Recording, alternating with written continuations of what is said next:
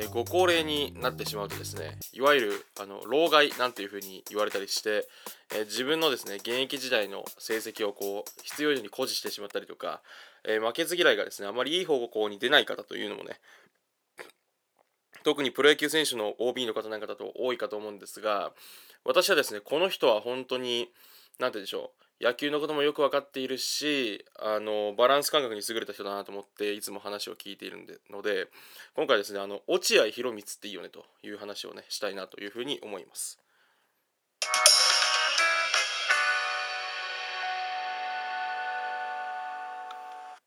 えー、MC がそのこれっていいよね今回はですねあの野球のね落合博満っていいよねっていう話なんですが私昔はねあの小学生時代なんて落合監督本当に嫌いだったんですよね。ってのも中日が強すぎる上にあのなんですかね本当にこうロースコアの地味な野球をするので全然なんか面白みにかけて好きじゃなかったんですよ。でなんかこうなんですかねあの堅実でとにかくあの着実に勝ちを拾ってくる感じがですねあまり好きではないと。で一方で私あの父親の影響もあって私阪神結構好きだったんであの JFK とかもいましたからね。その阪神の敵みたいな感じであんまり快く思ってなかったんですがあの今からね考え直してみるとこの人はその何でしょう監督としてすごい適切な野球観を持った人ではあったんだろうしプラスしてあのなんですかねものすごいこうなんかプロというか大人な感じがあるなというのがなんか私最近好きになってきたんでその話をねちょっとしたいかなというふうに思います。でねあの落合博満さんといえばね本当にあの言わずと知れた日本あの球界屈指のね名打者で、えっと、監督になられてからは就任8年間か9年間で A クラス外したことがない。でっていうですねとんでもない成績の持ち主なんですよね。で例えばその落合博満さんの性格を表すようなですねエピソードで言うとこれ熱かったなっていうのはあのなんですかねテレビカメラというかこう報道陣が春季キャンプかなんかにですね取材に来てちょっと近くであのバッティングの映像を撮らせてくださいって言ってですね言ってきたとであ危ないからそんなのダメだよって言ったらいやいやそんなんいいんですよとか言って無理やりカメラ設置したら俺当てるよじゃあカメラにとか言ってですねヘラヘラ笑ってて それであの何ですかねボール飛んできたのをカーンって流し打ちしてカメラに1球で当てたりとかですね。あと東奥さんっていうそのピッチャーのことが大嫌いであの顔の近くのフラにフラッシュボール投げてきた時に同じ試合でピッチャーライナーで当てて返したりとかね。まああの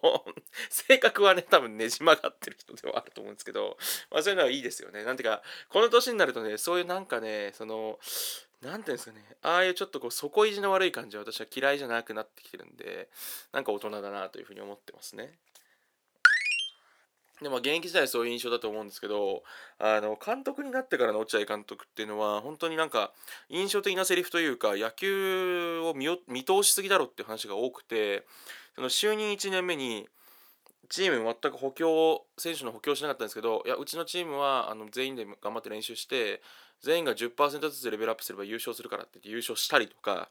あとあの開幕でなんですかね何試合か負けてて負け越しって始まったシーズンの時にまあ、あと50敗は負けられるなとか言って言っててあの優勝争いのボーダーラインが本当にですねあのその何十敗足したなんか64敗かなんかだったっていう話とかあとは何ですかね最近聞いたのだと3勝2敗で優勝するのが優勝優勝するし2勝3敗で最下位なのが野球って言ってたりするっていうのが、まあ、この人ものすごいよく分かってるなって、まあ、それはその何ていうんですかねうーん他の監督さんも分かってることではあるかもしれないですけど何ていうかその見通しというか割り切りがすごいですよね。その結構それってなんか私の野球をその見る時の感覚にすごい落合さんって私えすごい影響を与えてくださっててその野球って確率的なもんなんだなっていうその揺らぎが大きいというか優勝チームも6割勝ちゃ優勝ということとか何ていうんですかねその既存の戦力でもちょっとでもそれがそのなんですかね率的に上振れがあれば正直勝率6割でいいんだから勝てちゃうよみたいなことはなんか落合さんに教えてもらったような感じがあるんですよ。ですよね。なんでそういう意味ではそのなんですかねこう野球っていう競技の特性をな、まあ、非常にこう深く分かってる人だなっていうのが思いますね。あの本当に。でえっと何て言うんでしょう。その名古屋ドームっていう本拠地の特性を生かしてこうピッチャー重視のチームを組んでピッチャーと守備重視のチームを組んでいったっていうのも多分あれもねそのなんですかね麻雀の大井忠治さん高治さんの回でも少し話した感じに近いですけど多分本拠地が狭い球場だったらもしかしたら打力重視のチームになってたかもしれないですよね落合監督って。まあその点取られなければ負けないっていうのが野球だっていうのを落合監督自身がご存知だっていうのはあるかもしれないですけどでもねなんかそんな気もしてならないというかあれは別にそのスタンスとしてじゃあ、えっと、こういうふうにあのなんていうのしてやろうというかうちの持ってる材料だったらこういうふうに戦った方がいいって思ってるんだろうなと思ったりするっていうのがなんかすごいその野球分かってる中がすごいなと思ってますね。でプラスしてあの落合監督好きなのはえっと森ピッチングコーチにそのピッチャー陣のことは全権を完全に委任していたっていう話をですねよくされていてそれがなんか現代流のマネジメントだよなとってのもそのなんか野球を見てて私がよくなんかこれこの監督なと思ったりするのはその投手のことわからない野手の監督が変に指示出しておかしくなったりとか、まあ、逆もしかりだと思うんですけどそのね経験したことないポジションのことに変に首を突っ込んで、えー、とそのチームの状態をおかしくする監督って多いじゃないかなっていう印象がすごいあるんですよね。でその中で逆にもその私が後からその最近勉強してあのなんか尊敬し直したのはだから森ピッチングコーチにもう完全に全権任してたと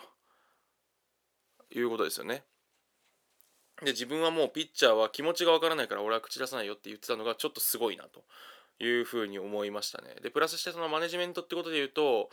チーム発足1年目に予告先発のですねピッチャーを絶対に外に漏らすなというふうにおっしゃったんですね。でこれがねあのプロだなっていうのが思うところであの今までの野球界って多分その記者の人とかとちょっとこうなあなあでねなんかファンサービスとかいう観点もあるから予告先発こいつだよとかちょっとねそのなんか地元の懇意にしてる記者とかには漏らしちゃうのがまあご愛嬌みたいな文化とかあったと思うんですよ。そのなんかジャパン的なね。そのなんかある種なあなあな感じのねこう付き合いみたいな文化があったんですけどそれを徹底的に排除してなんか逆にあの偽の予告先発をコーチ陣に伝えてでそのコーチが、えー、中日放置かなんかの地元の新聞紙に漏らし新聞にそのピッチャーの名前が載った？っていうことを受けてそいつを次のシーズンクビにするとかね まあなかなかねあの本当にドライな部分もあるのが、まあ、プロですよねと思いますね。っていう意味でその私の野球観にもいろいろあの影響を与えてくださった落合監督ですけどやっぱプロっていう言葉がその似合う人だなと。なんですかねそのすごいこうチームを優勝させるっていうところにコミットしていて1試合1試合の勝ちを深追いしないとかめちゃくちゃ割り切っててでまあ選手にも冷たいですよね。いい意味でね。井端が調子悪くなってきたと思ったらすぐパッと切っちゃうとかね。あのドラスティックさとかもちょっとねあのまあ嫌なやつなんですけど多分プロだと思うんですよ彼は。であとはそういうマネジメント面もそういう先ほど言ったような完全に分業を敷いて信頼する。で逆にその信頼の置けない人に関してはもうスパッと切るみたいなのはまあちょっとやっぱ冷たさがあってでそれでプラスしてさらにあの何ですか人をその何ですかねなんか手玉に取るようなというかなんか開幕で川崎健次郎投手を使うとかいうのをして気さくしの印象をつけてみたりとかあのなんですかカメラ壊しちゃうみたいな底意地が悪いだから大人なんですよね。あのプロフェッショナリズムに徹しててあの勝負どころよく分かってて、えー、結果はいつもさらっていくけど、えー、と普通にそれだけにとどまらない底意地の悪さもあると。だから大人なんですよね。そういうなんかねシビアさが私は最近になって好きなんですよね。落合監督のなんかプロやなっていう。でただねここにとどまらないのはあの落合監督ってプロでちょっと嫌なやつなんですけど意外とねそのなんですかねひきらかせないけど器が広いところがある人だと思うんですよね。例えばその大谷翔平がプロ挑戦して二刀流やるって言った時にプロの解説者の中でほとんど唯一みんなそのなんですかね OB の人ってプライドが高いじゃないですか。いや特に野球の OB って。なんかあのいやそんな甘い世界じゃないとか簡単に言うじゃないですか。今の世代の選手の大谷選手のポテンシャルを分からずに甘い世界じゃないとか言っちゃう人たちじゃないですか。で、そういう中で逆に落合監督って一番最初に、いや、俺はね、一番見てみたいって言ってた映像が出てきたりしてて、この人ってやっぱその、なんですかね、こうなんか、こうプロで底意地が悪いんだけどでも何ていうんですかねその無意味なそのプライドの高さとか嫌みなんかそのなんですかね変な自己顕示とかないんですよね。でそこがなんかまた最近になって私気づいてきてすごい好きなところなんですよね。なんかそれこそ何て言うんでしょうあのなんですかね藤波選手とかに対するコメントとかもすごいいつも愛に溢れてますよね。なんだかんだ言ってその才能に惚れ込んでるから、いや、俺はバッターだったら藤波とは一番対戦したくないと。そこをあいつがどういうふうに考えるかだとか言ってみたりとか、外角のコースに投げ込みをちゃんとしろって言ったりとかですね、なんかそういう、こう、なんでしょう。なんか意外とでもそれでも慈愛の心があるというか、なんかね、その才能に対してきちっと認めるところがあったりして、こう、なんか、なんですかね、変にこう自分の市場だけで動かない感じっていうのがねすごいいいなと思いました。であとはそのなんか落合監督ってそのこれはすごいなというふうに思ったのはあの WBC の第2回大会に中日の選手が全員派遣しなかった時っ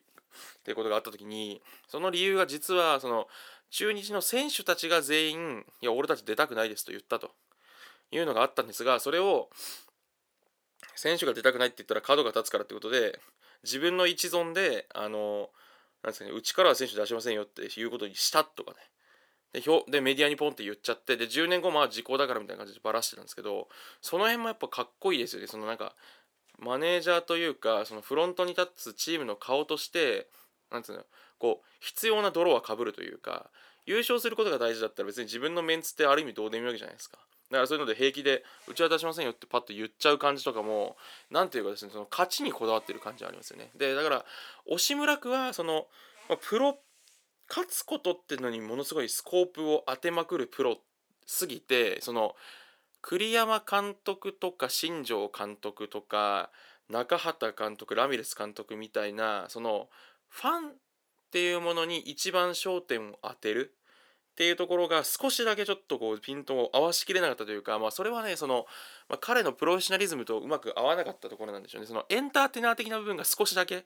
そのなんか足りなくて見栄えが少し悪くなりやすいのがなんかたまに傷というか少しだけご本人損してるとこかなというふうに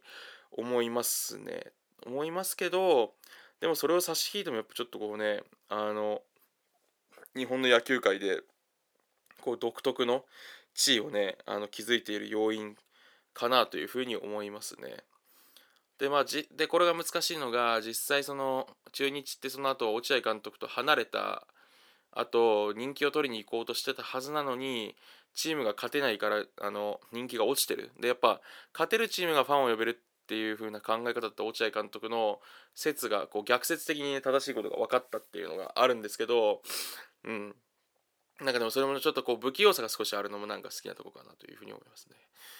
はい。なんで、まあ、今でも私別に中日ドラゴン特に好きでもないですし、あの、あんま応援もしてないですけども、あの、なんですかね。ただでもなんか、こう、落合監督の影みたいなのを今の中日でもまだ見る感じがあるんで、頑張ってほしいなと思うところですね。はい。今回は以上です。明日